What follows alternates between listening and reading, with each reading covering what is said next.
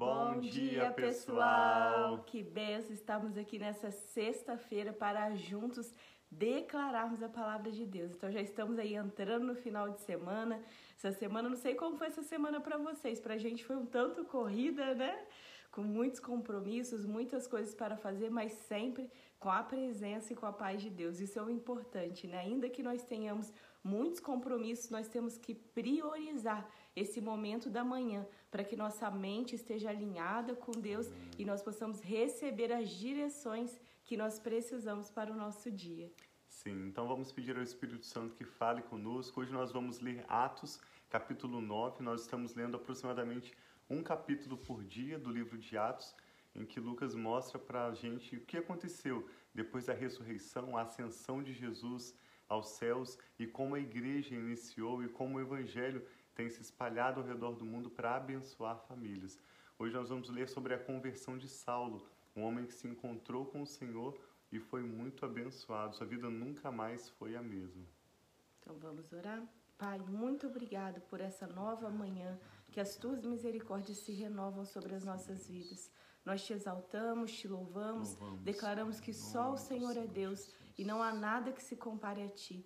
Nós colocamos diante de Ti nossas vidas, nossas Sim, famílias, Deus, todos aqueles, Pai, que estão ao nosso redor, amigos, familiares, pedindo a Tua bênção, pedindo que hoje seja um dia, Pai, abençoado, Amém. um dia que seja cheio da Tua presença e da Tua paz, Pai, que excede todo o entendimento e que guarda os nossos corações em Cristo Jesus. Nós apresentamos a Ti esse momento devocional e clamamos, Pai, para que nós possamos ouvir a Tua voz para que o Senhor possa ministrar a nós através do teu Santo Espírito. Espírito Santo, tenha liberdade nessa manhã de falar conosco, de ministrar em nossos corações, que os nossos ouvidos estejam assim atentos, nosso coração aberto a receber a palavra de Deus. É isso que nós te louvamos e agradecemos. Em nome de Jesus. Amém. Vamos lá. Atos capítulo 9, então, começa dizendo assim: Enquanto isso, nós lemos sobre a morte de Estevão, como a igreja foi espalhada, né? A partir do momento em que houve perseguição, Saulo era um dos homens que perseguia a igreja e a igreja foi espalhada, começou a crescer para outras regiões além de Jerusalém. Enquanto isso, Saulo ainda respirava ameaças de morte contra os discípulos do Senhor. Dirigindo-se ao sumo sacerdote, pediu-lhe cartas para as sinagogas de Damasco, de maneira que, caso encontrasse ali homens ou mulheres que pertencessem ao caminho, observe que eles eram chamados de aqueles do caminho, pudesse levá-los preso para Jerusalém. Então Paulo, é, Saulo pede à liderança dele cartas de autorização para prender, caso ele encontrasse algum homem ou mulher pregando o evangelho nas sinagogas de Damasco. Em sua viagem, quando se aproximava de Damasco, de repente brilhou ao seu redor uma luz vinda do céu. Ele caiu por terra e ouviu uma voz que lhe dizia. Então, essa é a experiência de Paulo, que nesse tempo era chamado Saulo. Então, ele ouviu uma voz, ele caiu no caminho de Damasco e ouviu uma voz: Saulo, Saulo, por que você me persegue? Saulo perguntou: Quem és tu, Senhor? Ele respondeu: Eu sou Jesus, a quem você persegue. Levanta-se, entre na cidade e alguém dirá o que você deve fazer. Os homens que viajavam com Saulo pararam emudecidos. Ouviam a voz, mas não viam ninguém. Saulo levantou-se do chão e, abrindo os olhos, não conseguia ver nada. E os homens o levaram pela mão até Damasco. Por três dias ele esteve cego, não comeu nem bebeu. Em Damasco havia um discípulo chamado Ananias. O Senhor o chamou numa visão. Ananias, eis-me aqui, Senhor, respondeu ele. E o Senhor lhe disse: Vá à casa de Judas, na rua chamada direita, e pergunte por um homem de Tarso chamado Saulo. Ele está orando. Numa visão, viu um homem chamado Ananias chegar e impor-lhe as mãos para que voltasse a vir. Nesse momento, Saulo somente queria uma coisa, que era recuperar a sua visão e começar a poder viver novamente, né?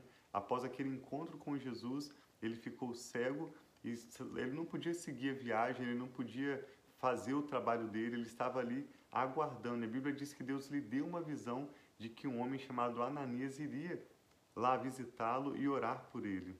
E a gente pode ver tantas manifestações espirituais nessa conversão de Saulo. Sim. Primeiro ele cai, ouve uma voz, né, tem esse momento cego. Deus também falou através de uma visão com Ananias, dando a direção. Então, vendo como Deus já estava encaminhando e espiritualmente acontecendo tantas coisas nesse momento. Sim. Então, olha o que Ananias respondeu: Senhor, tenho ouvido muita coisa a respeito desse homem e todo o mal que ele tem feito aos teus santos em Jerusalém. Ele chegou aqui com autorização dos chefes dos sacerdotes para prender todos os que invocam o teu nome. Mas o Senhor disse a Ananias: Vá, como quem diz, não importa o que você ouviu, não importam as circunstâncias. O Senhor fala a Ananias: Vá. Este homem é meu instrumento, escolhido para levar o meu nome perante os gentios e seus reis e perante o povo de Israel. Mostrarei a ele quanto deve sofrer pelo meu nome. Então Ananias foi, entrou na casa, pôs a mão sobre Saulo e disse: Irmão Saulo, o Senhor Jesus que apareceu no caminho por onde você vinha, enviou-me para que você volte a ver e seja cheio do Espírito Santo. Imediatamente algo como escamas caiu dos olhos de Saulo e ele passou a ver novamente. Levantando-se, foi batizado e, depois de comer, recuperou as forças. Saulo em Damasco e em Jerusalém. Então, antes Saulo perseguia a igreja, mas agora ele acabou de ter recebido o Espírito Santo. Aí vamos ver o que aconteceu. Saulo passou, por vários, passou vários dias com os discípulos em Damasco. Logo, começou a pregar nas sinagogas que Jesus é o Filho de Deus. Todos os que o ouviam ficavam perplexos e perguntavam: Não é ele o homem que procurava destruir em Jerusalém aqueles que invocam este nome? E agora Saulo está pregando o mesmo nome, o nome de Jesus. Não veio para cá justamente para levá-los presos aos, sacerdotes, aos chefes dos sacerdotes? Todavia, Saulo se fortalecia cada vez mais e confundia os judeus que viviam em Damasco, demonstrando que Jesus é o Cristo. Decorridos muitos dias, os judeus decidiram de comum acordo matá-lo, mas Saulo ficou sabendo do plano deles. Dia e noite, eles vigiavam as portas da cidade a fim de matá-lo. Desde o início da sua conversão, Saulo já começa a pregar o evangelho. Toda pessoa que recebe Jesus como seu Senhor, como seu Salvador, recebe imediatamente o Espírito Santo. E aí nós podemos testemunhar do que Jesus fez na nossa vida, do nosso encontro com Jesus. E no caso específico de Saulo, a perseguição iniciou desde o início do seu ministério. Os seus discípulos, porém, o levaram de noite e o fizeram descer num cesto, através de uma abertura na muralha.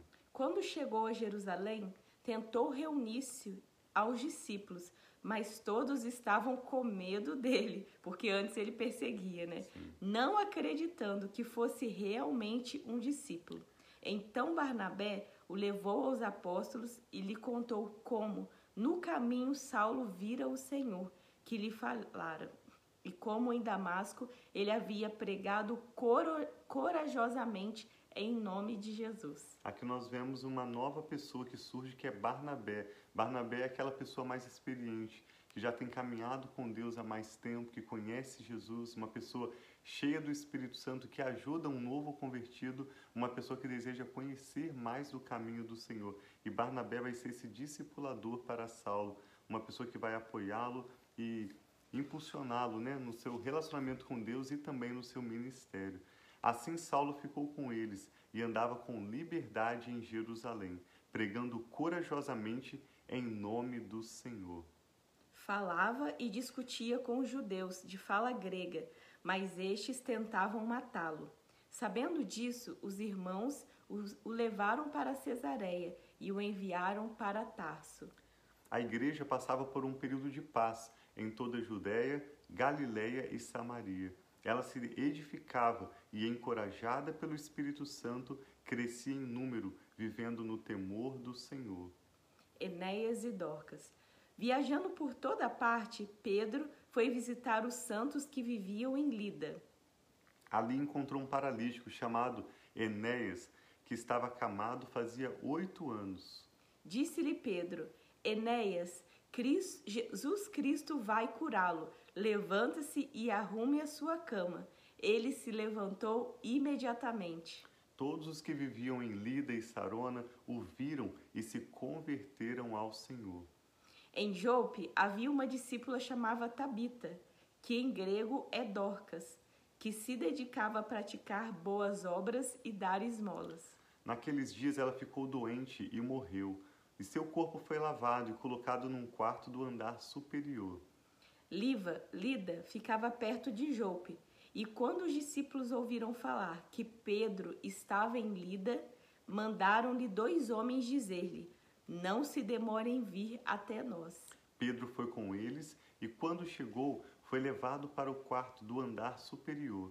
Todas as viúvas o rodearam, chorando e mostrando-lhe os vestidos e outras roupas que Dorcas tinha feita, feito quando ainda estava com elas.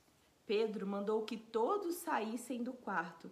Depois ajoelhou-se e, e orou. Voltando-se para a mulher morta, disse: Tabita, levanta-se.